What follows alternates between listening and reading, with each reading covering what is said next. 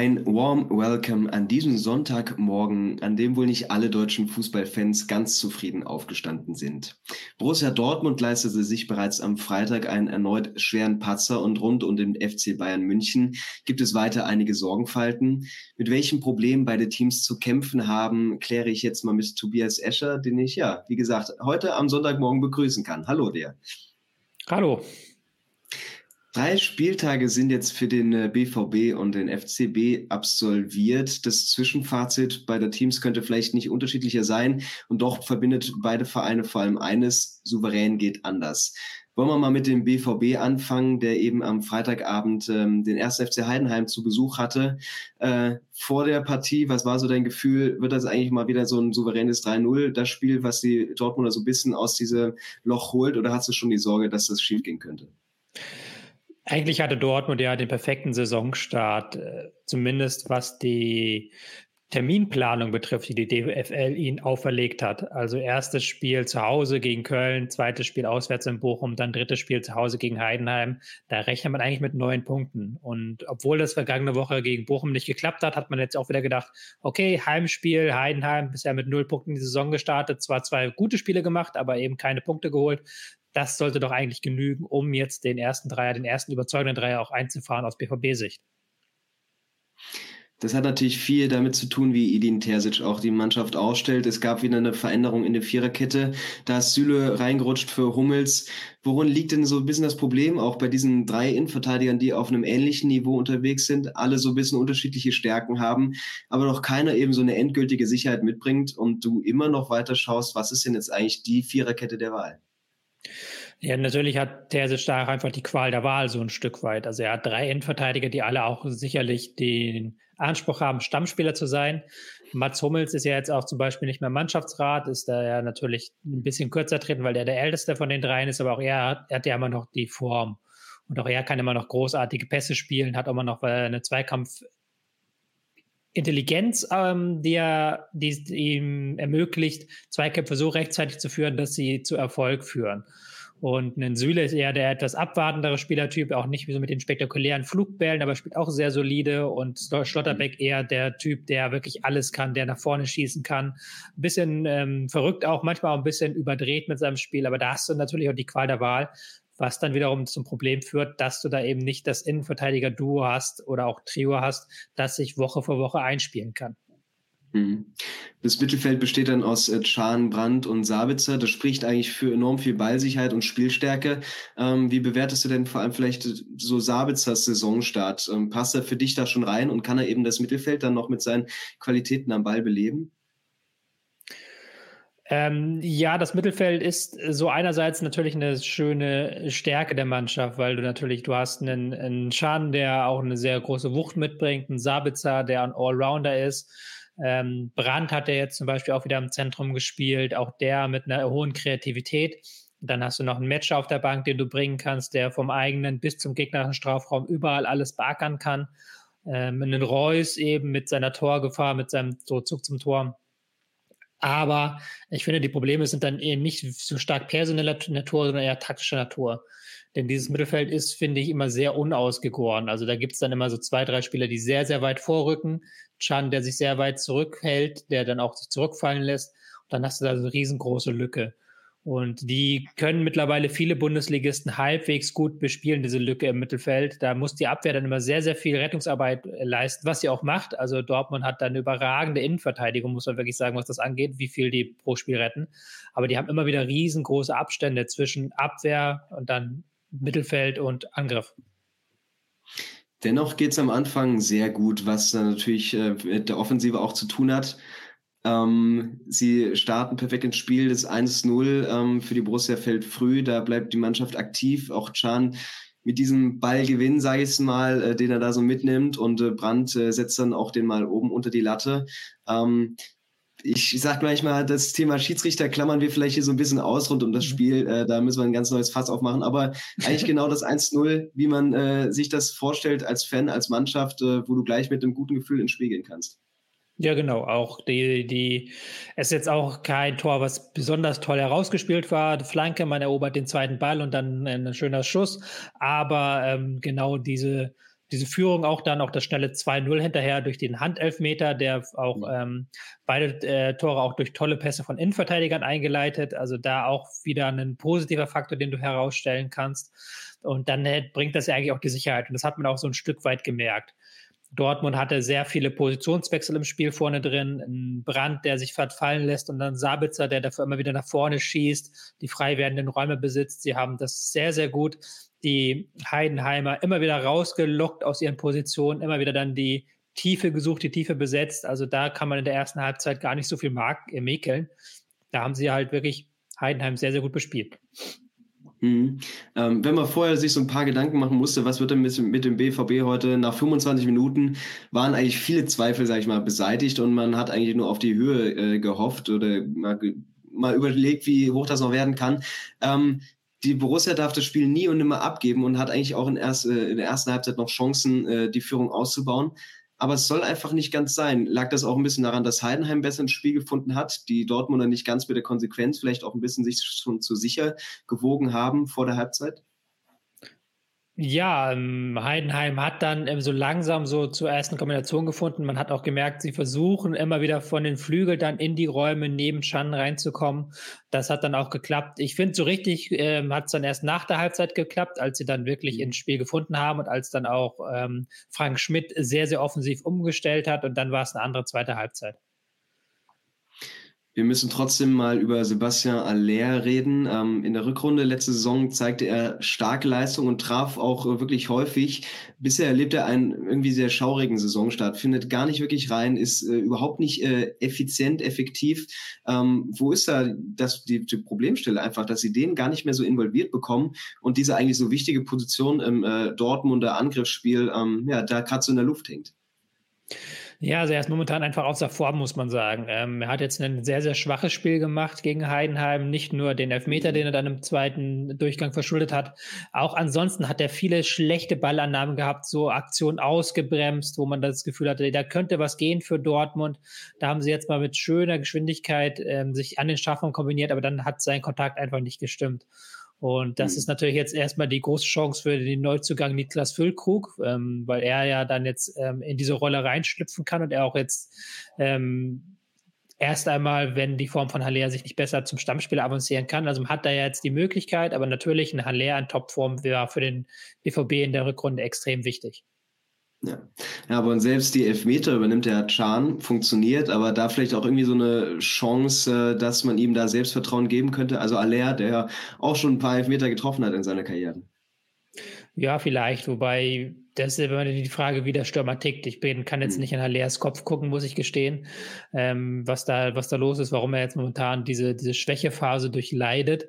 Aber klar, das wäre eine Möglichkeit gewesen. Ja, dann haben wir quasi die Halbzeit, wo das Spiel eigentlich schon entschieden sein könnte. Danach äh, ändert sich das Bild aber ein bisschen und äh, wird gern vor allem auf das Ballbesitzspiel von Dortmund einfach eingehen, die es einfach nicht mehr schaffen, ähm, Lösungen zu finden, ähm, vielleicht auch in der Breite nicht flexibel genug. Was ist denn da die Problemstelle, die Terzic da vielleicht ausgemacht hat oder da auch gar nicht äh, viel ausmerzen konnte, dann vor allem nach der Halbzeit? Ja, du hast halt eine ähm, Heidenheimer Mannschaft, die wirklich nach vorne spielt, die wirklich sagt, gib ihn. Wir wollen jetzt hier noch zum Anschluss kommen. Wir wollen es schaffen, was Werder Bremen vergangenes Jahr geschafft hat, nämlich aus einem 2-0 Rückstand einen Sieg noch zu kreieren.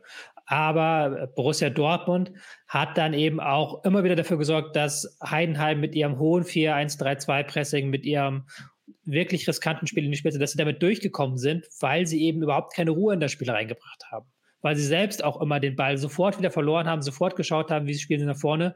Und da hat dann im Mittelfeld so komplett jemand gefehlt, der mal den Ball schleppt, der einfach mal das Tempo verschleppt, was ja in Fernkreisen manchmal verpönt ist. Aber gerade wenn du als Favorit gegen den Underdog spielst, du merkst, der Underdog kommt rein, da musst du einfach mal 10, 15 Pässe aneinander rein, um wieder den Gegner so ein Stück weit nach hinten zu drängen, um den halt aus seiner Sturm- und Drangphase rauszutreiben. Und das hat weder ein Sabitzer gemacht, noch ein Matcher nach seiner Einwechslung. Das hat auch Schandig gemacht. Die sind halt selber mit dem Ball immer nach vorne gestürmt. Da haben wir gedacht, oh, jetzt haben wir die mhm. Lücke hier, jetzt müssen wir das zu Ende spielen. Was aber, weil man es nicht gut zu Ende gespielt hat, Heidenheim brutal in die Karten gespielt hat, weil Heidenheim immer und immer wieder zu Konterchancen kam, immer und immer wieder an den Ball kam und dann Tempo machen konnte. Und ähm, Dortmund hat sie dann auch immer wieder so gefüttert, anstatt sie einfach am langen Arm verhungern zu lassen. Mhm. Ja, dann hat die Borussia schon äh, sehr viel Glück, dass der vermeintliche Anschluss äh, nicht zählt. Wie gesagt, ähm, Tobias Reichel, da nehmen wir heute mal ein bisschen aus der Diskussion raus. Ähm, vielleicht aber auch dann die, auf diese Chance aufbauen, dass Heidenheim immer zu gefährlicheren äh, Möglichkeiten kommt, auch durch die Standards, die natürlich Heidenheim ähm, par excellence tritt. Ähm, vielleicht auch da ein Kommentar zur Defensivorientierung bei den Standards, was da auch in dieser Situation, wo ähm, der Anschluss nicht gezählt hat, ähm, ja fast schon prekär war. Ja, also Standards waren schon in der Vorbereitung beim BVB ein großes Problem. Da haben sie relativ viele Standardgegentore kassiert. Ähm, ich würde jetzt gegen Heidenheim da ähm, ihm zugute halten, dass Heidenheim mit Beste aktuell neben Grifo vielleicht den besten Standardschützen hat in der Bundesliga. Mhm. Ähm, sie hat, haben auch schon die Hoffenheimer unter vor sehr, sehr große Probleme gestellt und hatten auch schon gegen Wolfsburg gute Chancen nach runden Bällen. Also das ist eine absolute Stärke, weil Beste die Bälle wirklich exakt in den gefährlichen Bereich bekommt und das sehr, sehr häufig. Aber ja, das ist so eine richtige Schwachstelle der Dortmunder zuletzt gewesen. Verteidigung bei runden Bällen. Hm. Es gibt also nach einer Stunde von einem ganz guten Spiel in so ein okayes Spiel trotzdem muss malen oder müssen die Dortmunder Offensivspieler da ähm, die Vorentscheidung ähm, ja eigentlich besorgen. Vielleicht schon so ein bisschen vorausblickend auf die Bayern, aber ist auch wieder die Chancenverwertung einfach ein Problem bei den Dortmundern, womit du ein Spiel viel früher killen musst, womit du einfach auch dem Gegner zeigst, hey, heute nehmt ihr hier nichts mit, ähm, aber sie verpassen es einfach, diesen Ball dann da reinzubringen zum 3-0. Man kann ja unterschiedliche Philosophien verfolgen. Man kann ja unterschiedlich zum Erfolg kommen. Man kann sagen, wie das zum Beispiel Union Berlin mit viel Erfolg tut. Wir wollen, dass möglichst wenig Chancen auf beiden Seiten entstehen. Aber mhm. wir wissen, wir sind die Mannschaft, die die Chancen besser verwertet. Also wir können auch aus einer Chance was machen. Dortmund ist dann eher jetzt gerade in diesem Spiel gegen Heidenheim den unterschiedlichen Weg gegangen. Sie haben gesagt, wir wollen, dass auf beiden Seiten viele Chancen entstehen, weil wir halt ähm, auch aus diesen Chancen was machen können. Also wir, mhm. wir wollen im Zweifelsfall lieber 4-3 gewinnen als eben 1 zu 0. Aber dann musst du, wie gesagt, auch die Chancen machen. Und ich will jetzt auch nicht nur die Chancenwertung vor dem Tor ähm, schelten, weil da muss man auch sagen, dass Heidenheims Keeper Müller ein sehr, sehr gutes Spiel gemacht hat. Und das kannst du als Dortmund nicht beeinflussen. Aber es waren halt viel zu häufig dann der Versuch, diese Chancen zu erzwingen, eben diesen Angriff zu erzwingen und dann eben der direkte Ballverlust, der Heidenheim in die Karten gespielt hat. Weil Heidenheims Pressing war gut, also 4-1-3-2, aber das ist halt ja auch immer sehr lückenhaft und das ist ja auch eine Sache, wo du den Gegner eben da auch ein Stück weit zurückdrängen kannst, wenn du eben die erste Presselinie überspielt hast und er dann viel Meter zurücklaufen muss. Stattdessen waren es immer die Dortmunder, die hinter den Heidenheimer hinterher sprinten musste, wenn die mal wieder mit Vollgas auf den Strafraum zugingen. Hm. Stichwort da vielleicht auch wieder so Konsequenz. Ähm, also in der letzten Saison mit äh, Bellingham ein Spieler gehabt, der das par excellence äh, vorangelebt hat und bei Real Madrid jetzt auch äh, natürlich weiter ausführt. Und diese Lücke quasi an Willensstärke und eben Konsequenz, die du gerade einfach noch nicht ganz wieder füllen kannst mit dem Personal, was da ist, oder? Ich würde einfach Qualität sagen. Also ich möchte jetzt gar nicht immer auf diese Willensschiene gehen, weil er hat ja auch einfach Qualitäten am Ball. Ja. Also er hat ja den Ball geschleppt. Er hat ja auch einen sehr guten Riecher mal dafür gehabt, wann er das Spiel doch auch mal beruhigen muss. Aber er hat immer extrem viele Läufer nach vorne gebracht, extrem viele Gegner gebunden, auch unglaublich viele Gegner ausgedaddelt. Das hat dann nicht immer funktioniert. Ich fand ihn auch in der Rückrunde nicht so überragend wie in der Hinrunde. Aber es hat dann eben auch wieder Räume geöffnet für seine Mitspieler, weil der Gegner sich so auf Bellingham fokussieren und mhm. konzentrieren musste. Und man sieht ja jetzt, was für eine Klasse er hat, einfach wie er bei Real Madrid in die Saison gestartet ist, wie er da jetzt schon der Unterschiedsspieler ist in der Mannschaft, die sich als eine der besten Mannschaften der Welt sieht. Das ist schon ähm, dann musst du dir überhaupt mal überlegen, einfach nur, was für eine Qualität Dortmund da verloren hat, klar. Andererseits, wir reden jetzt aber auch nicht davon, dass Dortmund gegen Leipzig verloren hat oder dass Dortmund unentschieden gespielt hat gegen Leverkusen, sondern das war Heidenheim. Also mhm. da weiß ich nicht, ob man da jetzt auf Bellingham zu stark rumreiten muss. Gegen Heidenheim und Bochum müsste auch ein Dortmund ohne Bellingham gewinnen. Ja, und dann passiert es eben, es ist ein kapitaler Fehlpass von Wolf, der das Tor von Dingchi einleitet. Da hat mich überrascht, also wenn man das äh, Spielfeld da von oben betrachtet, ähm, quasi bis auf Malen stehen alle Dortmunder so weit auf dieser rechten Spielhälfte. Dingchi ist da komplett frei, hat Zeit, den Ball anzunehmen und dann auch unten mit einem guten Abschluss einzuschweißen. Aber das hat mich schon überrascht. Natürlich verlagerst du das Spiel äh, auf die rechte Seite, aber dass da so viele Räume sind und äh, dieser Moment in der Hintermannschaft gar nicht da ist, bei dem Fehlpass sofort nach links äh, abzudecken, ähm, das war schon, äh, ja, hat mir sehr viele Fragen aufgeworfen. Ja, es war auch in vielen Situationen so, dass so eine einfache Verlagerung oder dann einen Pass in den Halbraum und dann musste Schan rüberrücken und dann konnten sie auf die andere Seite verlagern. Also das war ganz häufig ein Problem bei Dortmund mit diesem System, mit dieser Viererkette hinten und dann dem doch sehr offenen Mittelfeld mit den hochstehenden Außenstürmern. Das war sehr, sehr häufig ein Problem, das Heidenheim in der zweiten Halbzeit sehr, sehr gut bespielt hat und dann auch einfach zu verteidigen, nehme ich mal an, weil äh, wenn du das so einseitig gestaltest äh, wie in der Situation, ähm, da kannst du natürlich mal einfach den Fuß reinstellen und trotzdem die Räume nicht so aufmachen. Auch da wäre es vielleicht wieder einfach logisch gewesen, ähm, den Weg nochmal zurück zu, zu suchen zum Keeper, Innenverteidiger und das ein bisschen auszuspielen. Aber da fehlt vielleicht noch die Reife, gerade wie du das schon meintest, ähm, da einfach das Tempo rauszunehmen. Ja, äh, vielleicht auch zur frühen Phase der Saison. Man hat auch so ein Stück weit gemerkt, in der Schlussphase fand ich, dass körperlich noch nicht das Limit erreicht ist, mhm. was aber jetzt auch gar nicht so schlimm sein muss, sondern ähm, es ist ja nicht so das konditionelle Form, dass man da einmal so einen Peak erreicht und dann dieses Peak über zehn Monate halten kann, sondern da muss man ja auch mal mit Wellen arbeiten. Und wenn man sich den Spielplan von Dortmund anguckt, dann finde ich das schon okay, dass Terzic da dann seine gesamte taktische und auch konditionelle Planung darauf ausgerichtet hat, im Verlaufe der Saison, im Verlaufe der Hinrunde zur Höchstform zu gelangen, weil der Spielplan eigentlich für Dortmund den ersten, bis eigentlich bis zum achten Spieltag, glaube ich, relativ einfach ist und relativ gut die Möglichkeit bietet, Punkte zu sammeln, obwohl man nicht in Topform ist. Andererseits hat das jetzt auch nicht funktioniert mit diesen Spielen gegen Bochum und Heidenheim. Das hat halt eben nicht geklappt, diese Idee, weswegen der Plan so ein bisschen ad absurdum geführt wurde. Ja, genau. Du sagst es. Eigentlich muss ein angeschlagener BVB da auch ausreichen. Und dann ist es quasi typisch, dass gerade äh, dem Aller, dem vorne schon nichts gelingt, im Strafraum so ein bisschen der Schulterblick fehlt und den FCH dann nach langer Diskussion, habe ich auch so selten erlebt, äh, so ein Spiel zurückbringt. Ähm, Kleindienst äh, verwandelt dann den Elver. Auch das einfach so eine komplett typische Situation, wo du dich gar nicht wundern musst, dass sowas äh, Freitagabend in einem Signal Iduna Park passiert. Ja, kann man auch jetzt gar nicht großartig weiter analysieren, weil es wirklich ein individueller Fehler in dem mhm. Fall war.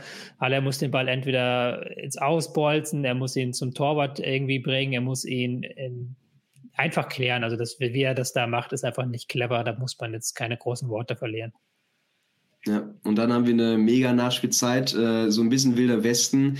Ähm, die Frage, verliert Dortmund gegen den Großteil anderer Bundesligisten dieses Spiel am Ende, vor allem weil du es so offen gestaltest? Und äh, war das jetzt wirklich nur Heidenheim, die dann am Ende auch ein bisschen die Kraft gefehlt hat? Also geht das gegen keinen anderen Gegner dann noch so halbwegs glimpflich aus? Ich, also sagen wir so, die Zahl der Bundesligisten, die das nicht ausnutzen, ist relativ gering. Und äh, wir wollen jetzt auch Heidenheim nicht zu nahe treten, die ich jetzt aber auch jetzt schon mehrfach gelobt habe und wo ich auch sagen möchte, dass sie einen guten Saisonstart hatten. Ähm, defensiv ein bisschen porös, aber wirklich mit viel Mut und Leidenschaft dabei. Aber es ist immer noch Heidenheim und immer noch eine Mannschaft mit relativ wenig individueller Klasse, die ja auch dann sehr viel wechseln musste. Also da sind dann nochmal ein paar der besten Spieler auch im Verlauf der zweiten Halbzeit ausgewechselt worden, einfach weil sie es kraftmäßig nicht mehr geschafft haben.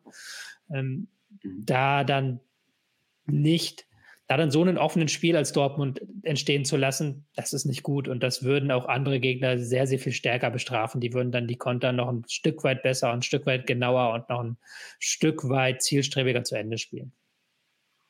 Hm, besorgniserregende Zahl zu dem Spiel. Es sind vier Großchancen, die ähm, Dortmund eben zulässt. Also wie gesagt, andere Mannschaften nutzen das und dann gehst du jetzt so ein bisschen zähneknirschend in diese Länderspielpause. Was nimmst du da jetzt mit als Terzic, als Mannschaft? Ähm, ist es Zeit natürlich, dich wieder so ein bisschen zu sammeln und äh, mal zu überlegen, wie man das anders gestalten kann? Oder ist es jetzt wirklich ein sehr schlechtes Gefühl, womit man dann in den nächsten zwei Wochen ja die Pause bestreitet? Ja, ist natürlich sehr schwer, jetzt da inhaltlich zu arbeiten, weil auch bei Dortmund sehr, sehr viele Spieler fehlen. Ich glaube, fünf deutsche Nationalspieler, dann natürlich noch Nationalspieler aus aller Herren Ländern. Das ist natürlich auch Dortmunds Anspruch, aber da hast du natürlich in so einer Länderspielpause nicht die Möglichkeit, inhaltlich zu arbeiten, wie vielleicht das andere Teams können, gerade aus der unteren Tabellenhälfte, die dann eben kaum oder gar keine Nationalspieler abstellen müssen. Insofern, wenn ich jetzt erstmal skeptisch, ob da jetzt in diesen nächsten zwei Wochen der große Wurf gelingt. Ähm, andererseits kann man ja auch nochmal, wenn man es positiv sehen will, sagen, dass diese erste Halbzeit sehr viele positive Ansätze hatte. Mhm. Gerade nach dem Spiel gegen Bochum, wo aus dem Ballbesitz heraus wirklich überhaupt nichts geklappt hat, wo die Passgenauigkeit, ich glaube, bei 76 Prozent oder so lag, was für Dortmund unterirdisch ist. Ähm, da hat man jetzt in der ersten Halbzeit nochmal einen, äh, gerade im, in der Positionsfreiheit vorne, in den Abläufen, in den Spielzügen ein sehr viel besseres Spiel gemacht. Aber das musst du dann halt auch mit mehr Routine runterbringen in der zweiten Halbzeit sind wir also mal gespannt, was eben der BVB nach der Länderspielpause zeigen kann, um wieder mal als äh, Bayern-Jäger vielleicht erstmal deklariert zu werden. Den Titel haben sie lange nicht gewollt. Jetzt wären sie erstmal wieder gerne in der Position, denn die Münchner ähm, drohen mit neun Punkten nicht ganz von der Tabellenspitze, aber haben zumindest numerisch ihren Job erfüllt bisher ähm, und trafen eben gestern Abend auf äh, Gladbach. Die sind ja so was wie ein Angstgegner für die Münchner. Ähm, wie kann man sich das da erklären? Also passive Spielweise ist es einfach dieser Borussia Park, äh, die Fans im Rücken, was den Münchnern so zu schaffen macht? Oder wie ist das zu erklären, dass es wirklich in den letzten Jahren sehr oft schief ging? Ich glaube, es ist einerseits die Spielweise. Ähm, Gladbach hat ja auch in den vergangenen Jahren traditionell immer über viele Spieler verfügt, die sehr ballsicher sind, die auch mal einen Pressing der Bayern äh, auslaufen lassen können, die mal drumherum mhm. spielen können. Sie sind aber auch eine Mannschaft, die defensiv in solchen Spielen, wenn sie passiv verteidigen, gut verteidigen können. Das haben sie unter Favre vor vielen Jahren gelernt. Das ist jetzt natürlich nur noch in rudimentären Verhältnissen da, aber sie kriegen das dann immer wieder abgerufen gegen die Bayern. Und das andere ist dann sicherlich ein psychologischer Punkt. Also einerseits, dass ähm, es gibt ja diesen berühmten Spruch von Sebastian Prödel, damals als Werder-Spieler, der gesagt hat, ähm, einmal im Jahr muss man in die Allianz Arena fahren, das ist wie ein Zahnarztbesuch kann glimpflich ausgehen, kann auch nicht. Aber wenn du natürlich zu einem Fußballspiel schon fährst wie zu einem Zahnarztbesuch, dann bist du natürlich auch ein bisschen gehemmt auf dem Platz. Mhm. Und das sind die Gladbacher Spieler nicht, wenn sie gegen Bayern spielen, weil sie wissen, hey, wir haben das schon ein paar Mal Punkte geholt, warum nicht heute auch? Also komm, wir haben da Bock drauf. So, und das ist, glaube ich, noch ein Faktor, der für Gladbach spricht und dann wiederum auch gegen die Bayern, weil die sich denken, schon wieder Borussia Park, schlechte Erfahrungen gehabt und so weiter und so fort. Ist aber jetzt eine andere Bayern-Mannschaft, die auf Gladbach trifft. Ähm, schauen wir mal aufs Personal. Ist zumindest äh, in dieser Hinrunde so, dass du nie groß Leute auf die Tribüne setzen musst oder zu Hause lassen, weil da nicht so viel vorhanden ist an Personal, wo es zumindest noch äh, sehr gut, also in der Spitze ist es ja gut aufgestellt, äh, im Abwehrzentrum vor allem. Da überrascht mich bisher, dass äh, so ein Delicht kaum zum Zug kommt. Ich glaube, viele haben erwartet, dass er so neben Kim starten wird und die zusammen ein Bollwerk da aufbauen, aber oft ist es noch Upamecano, der jetzt eben den Vorzug erhält. Ähm, wie ist da für dich die Entscheidung nachvollziehbar von Tuchel? Das kann ich mir tatsächlich inhaltlich nicht so richtig erklären. Das liegt aber auch natürlich daran, dass ich jetzt nicht beim Training dabei bin, jetzt keine Eindrücke habe, auch nicht weiß, wie halt ähm, die Licht auf die Ansprachen reagiert und auf die Ideen reagiert von Tuchel. Ähm, der Dicht hat er jetzt erstmal im letzten Jahr unter Nagelsmann sehr stark daran gearbeitet, weiter vorzurücken im Spiel, im Pressing. Das muss er jetzt unter Tuchel wieder umlernen. Vielleicht ist der Upamecano der Spieler, der das jetzt äh, besser beherrscht auf die Schnelle. Ich weiß es nicht. Vielleicht ist auch der Licht mhm. nicht ganz hundertprozentig fit. Da kann ich jetzt nicht den ähm, hundertprozentig sagen, was da den Ausschlag gibt. Vorne ist es viel Flexibilität, ähm, mit Kane natürlich im Zentrum und das äh, funktioniert zumindest offensiv erstmal ganz gut. Äh, die Bayern starten mit viel Spielkontrolle in die Partie, wissen aber mit dem Ball nicht allzu viel anzufangen. Und das ist, glaube ich, gleich schon mal das große Thema bei diesem Spiel. Ballbesitz der Bayern und was machst du denn draus, wenn einfach den Gegner nicht viele Räume bietet und äh, ja, gar nicht so viel zulässt zu Beginn des Spiels? Dann musst du dir die Räume erarbeiten. Also dann musst du wirklich den Gegner dir so lange zurechtlegen, bis die Räume da sind. Und da gehören dann äh, solche Dinge zu, wie eine, entweder du hast eine sehr, sehr gute Raumbesetzung, dass du immer wieder Gegner rausziehst. Du hast, ähm, wie wir es bei Dortmund vorhin angesprochen haben, gegenläufige Bewegung. Also ein Stürmer lässt sich fallen, ein Spieler aus dem Mittelfeld rückt nach vorne, um dann eben da mhm. Chaos zu stiften. Du brauchst äh, Präsenz zwischen den gegnerischen Linien. Gerade wenn du guckst, Gladbach hatte da mit einem sehr, sehr engen 4-1-4-1 gespielt. Ähm, teilweise haben sogar die Außen, Außenstürmer sind dann noch in die, auf Höhe der Viererkette gefallen. Dann musste eben immer wieder die Räume dahinter besetzen, immer wieder dann zurückpassen, Freiräume verlagern. Also das ist sehr, sehr mühsam. Und das hat äh, Bayern München nicht besonders gut gemacht, weil Bayern München hat mhm. häufig, hatte man das Gefühl, die Spieler haben ihre Aufgabe bekommen, die haben ihre Position gehabt und dann haben sie genau diese Aufgabe und Position ausgefüllt. Und da war dann relativ wenig Mut hinter und relativ wenig ähm, auch Eigeninitiative. Ich finde, Leroy Sané hat das noch am ehesten gezeigt, dass er dann immer mal wieder die Tiefe angegriffen hat, immer wieder den Ball gefordert hat, dass man auch so ein bisschen schafft, aus dem Korsett auszubrechen, weil in der ersten Halbzeit haben sie es dem Gladbachern sehr, sehr leicht gemacht zu verteidigen.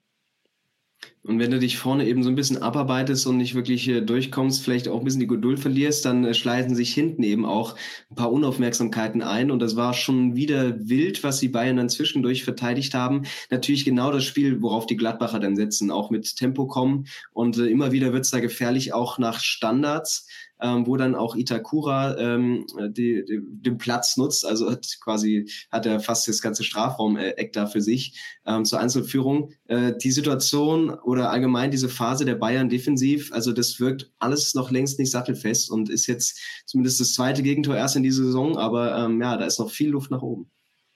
Ja, man muss zumindest sagen, dass aus dem Spiel heraus so gut wie keine Chancen zugelassen haben, was auch sicherlich daran lag, dass Gladbach eben so tief stand und dann Quanchara vorne wirklich komplett alleine war, also mit so einer 4-5-1, 4-1-4-1 Formation, da kannst du nicht mal Konter spielen, weil der Stürmer ist vorne so alleine.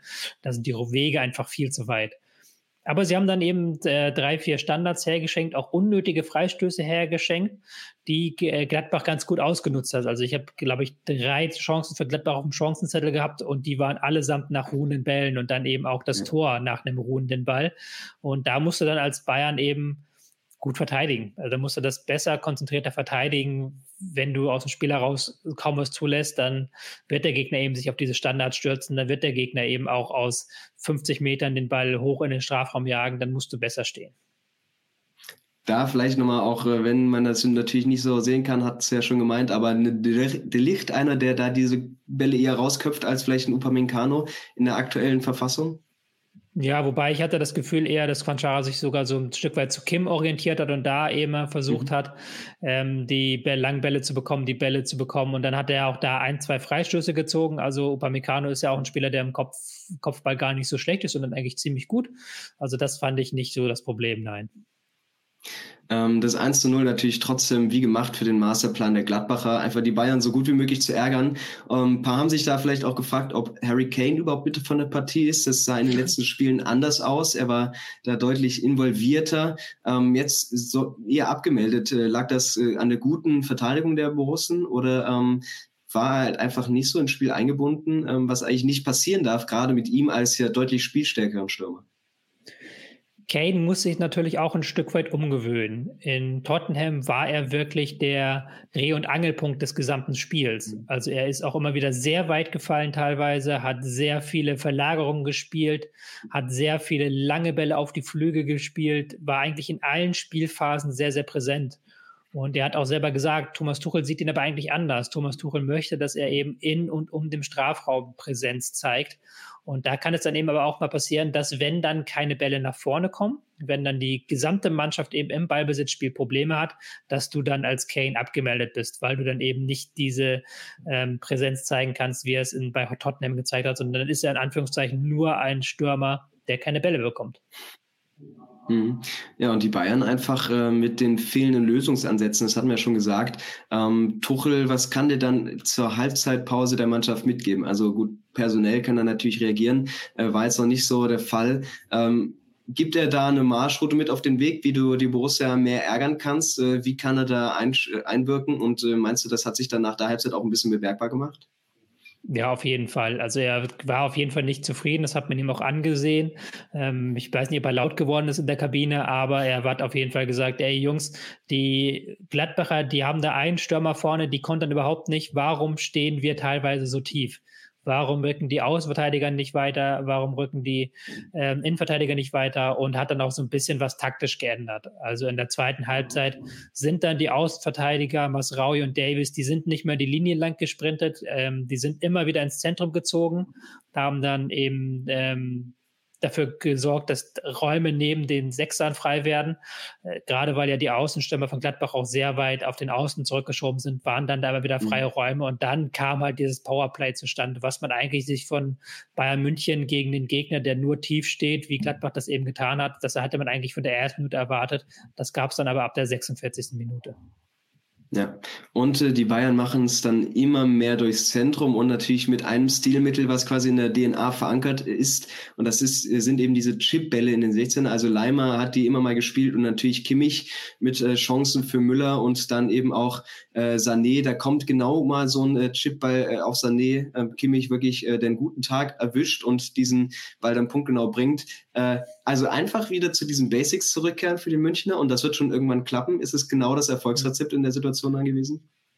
Ja, ähm, das auf jeden Fall. Also man hat dann gemerkt, dass, Jim, äh, dass Kimmich eben diese Chipbälle spielen sollte. Sané, der dann auch sehr etwas mehr Freiheiten sich genommen hat, der dann eben auch diese Tiefenläufe wieder eingestreut hat. Also ein bisschen mehr von dieser Bayern-DNA. Auch die Innenverteidiger, die nach vorne geschoben sind.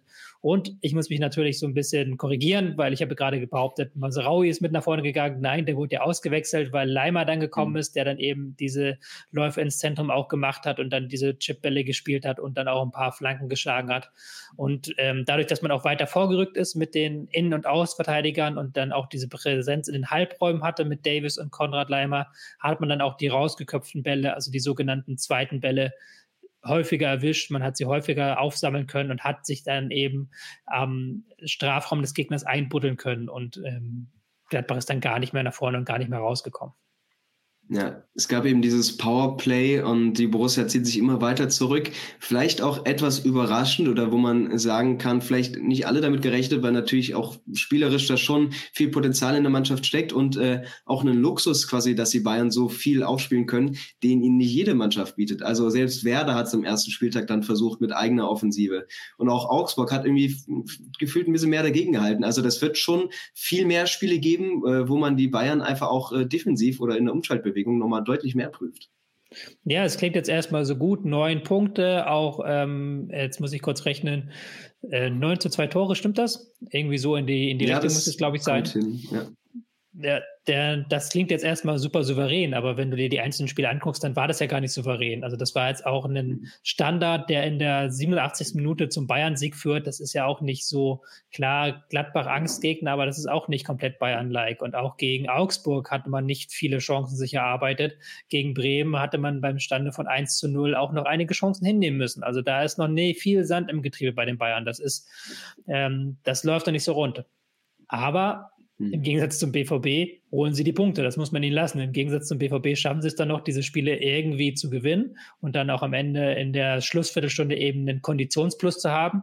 Das muss man ja auch immer sagen, dass die Bayern mit ihrer sehr kontrollierten Spielweise unter Tuchel den Gegner sehr viel laufen lassen, selber sehr wenig laufen und dann vielleicht in dieser Schlussviertelstunde eben noch die Körner haben, um dann wie gegen Werder noch zwei Tore zu schießen oder jetzt gegen Gladbach das entscheidende 2-1 zu schießen.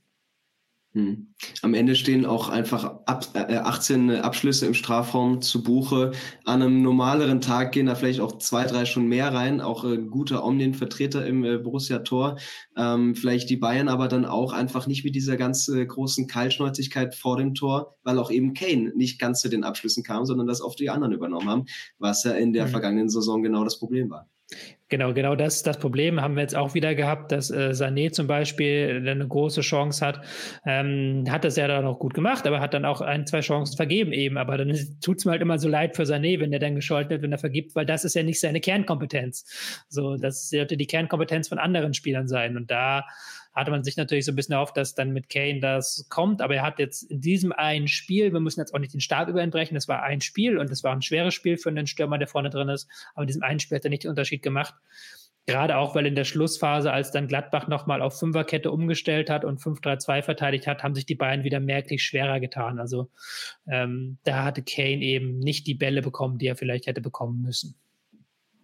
Was nimmst du dann als amtierender Meister aus diesem Spiel mit, äh, gerade auch in Verbindung mit diesem Transfersommer, der jetzt vorbei ist? Und äh, reicht dieser Kader, diese Mannschaft ähm, für die ja doch vielen anstehenden Brocken in dieser Hinrunde? Ja, also ich hatte mir schon in zwei, drei Situationen gedacht, so Palinja, der ja natürlich ein sehr guter Kämpfer gegen den Ball ist, der als Sechser sehr gut abräumt, aber der auch unfassbar geile Flugbälle spielt. Also so, da hätte ich mir gedacht, mhm. so, so ein geiler Flugball jetzt auf die andere Seite von Palinia, das hätte vielleicht den Unterschied machen können. Habe ich mir in ein, zwei Situationen gedacht. Und als dann auch Konrad Leimer kam für die Rechtsverteidigerposition, was er gut gemacht hat, also hat ein gutes Spiel gemacht, fand ich, hat das belebt in der zweiten Halbzeit, aber er ist ja kein Rechtsverteidiger, machen wir uns nichts vor. Mhm. Da hast du dann schon überlegt, ja, irgendwie ganz so optimal lief das alles nicht. Also da darf auch jetzt überhaupt niemand mehr ausfallen auf bestimmten Positionen. Ähm, wenn halt eben Leimer ausfällt, wenn eben im Zentrum einer ausfällt, also das ist schon auf Kante genäht, sagen wir es so. Andererseits ist es jetzt die Hinrunde. Die Bayern haben eine sehr einfache Champions League-Gruppe bekommen, muss man wirklich dazu mhm. sagen. Sie haben in der Liga eben jetzt gegen Leverkusen das schwere Spiel, aber sie haben auch sie profitieren auch davon, dass Dortmund nicht gut in die Saison gestartet ist. Also man kann jetzt irgendwie diese Hinrunde rumbekommen, wenn man sich nicht viele Verletzungen einfängt und dann in der Winterpause nochmal ein, zwei neue Leute zu holen. Weil machen wir uns nichts vor, die Bayern werden nicht mit diesem dünnen Kater in den entscheidenden Frühling des Jahres 2024 gehen. Wir werden zum Wochenstart noch ein äh, Zwischenfazit ziehen äh, vor der Länderspielpause in der Bundesliga. Und da werden wir vermutlich eben feststellen, dass es Teams gibt, die es den Bayern, aber vor allem dem BVB in dieser Saison sehr schwer machen werden. Und wir haben äh, gleich nach der Länderspielpause mit Bayer Leverkusen gegen äh, Bayern München ein echten äh, Highlight, ein echtes Highlight, einen echten äh, Kracher. Ähm, es sind natürlich genau Leverkusen und Leipzig, die, die da so in den Rahmen fallen. Ähm, da müssen sich Dortmund und die Bayern schon raffen und echt extrem konzentriert bleiben, dass sie auch dann solche Spiele ziehen und bei anderen Spielen eben nicht die Punkte liegen lassen. Ja, Gladbach muss man jetzt auch sagen, auch wenn sie gut verteidigt haben über Strecke, paar gute Standards hatten, haben halt sehr passiv gespielt und haben jetzt auch die Bayern nicht gefordert, haben die Bayern jetzt nicht mit Kontern oder mit besonderen Spielzügen gefordert. Und da bin ich sehr gespannt, wie das gegen Leverkusen aussieht, weil die werden sie fordern. Die sind aktuell wirklich in äh, herausragender Verfassung, extrem ballsicher, defensiv auch gut. Mal schauen, das wird ein richtig schönes Topspiel. Bewährungsprobe auf jeden Fall auch für Tuchel und die Mannschaft. Ähm, ja, dann sind wir jetzt mal so ein bisschen durchgegangen, welche Probleme der BVB und die Bayern noch haben und äh, in welcher Verfassung sie dann aus der Länderspielpause kommen. Das schauen wir auch ganz in Ruhe an. Die Bundesliga ähm, bleibt weiter spannend. Ein sehr interessanter Start, glaube ich, in die Saison. Ich denke, da sind wir uns alle einig. Ja. Auf jeden Fall, ja. Und äh, ja, damit mal wieder danke dir. Ähm, ich wünsche dir noch einen schönen Sonntag. Schöne Spiele stehen heute noch an und äh, damit hören wir uns äh, ganz bald wieder und äh, an euch macht's gut und bis demnächst. Ciao, ciao. What's so special about Hero Bread's soft, fluffy, and delicious breads, buns, and tortillas? Hero Bread serves up 0 to 1 grams of net carbs, 5 to 11 grams of protein, and high fiber in every delicious serving. Made with natural ingredients, Hero Bread supports gut health, promotes weight management, and helps maintain blood sugar. Hero also drops other limited edition ultra low net carb goodies like rich, flaky croissants and buttery brioche slider rolls. Head to hero.co to shop today.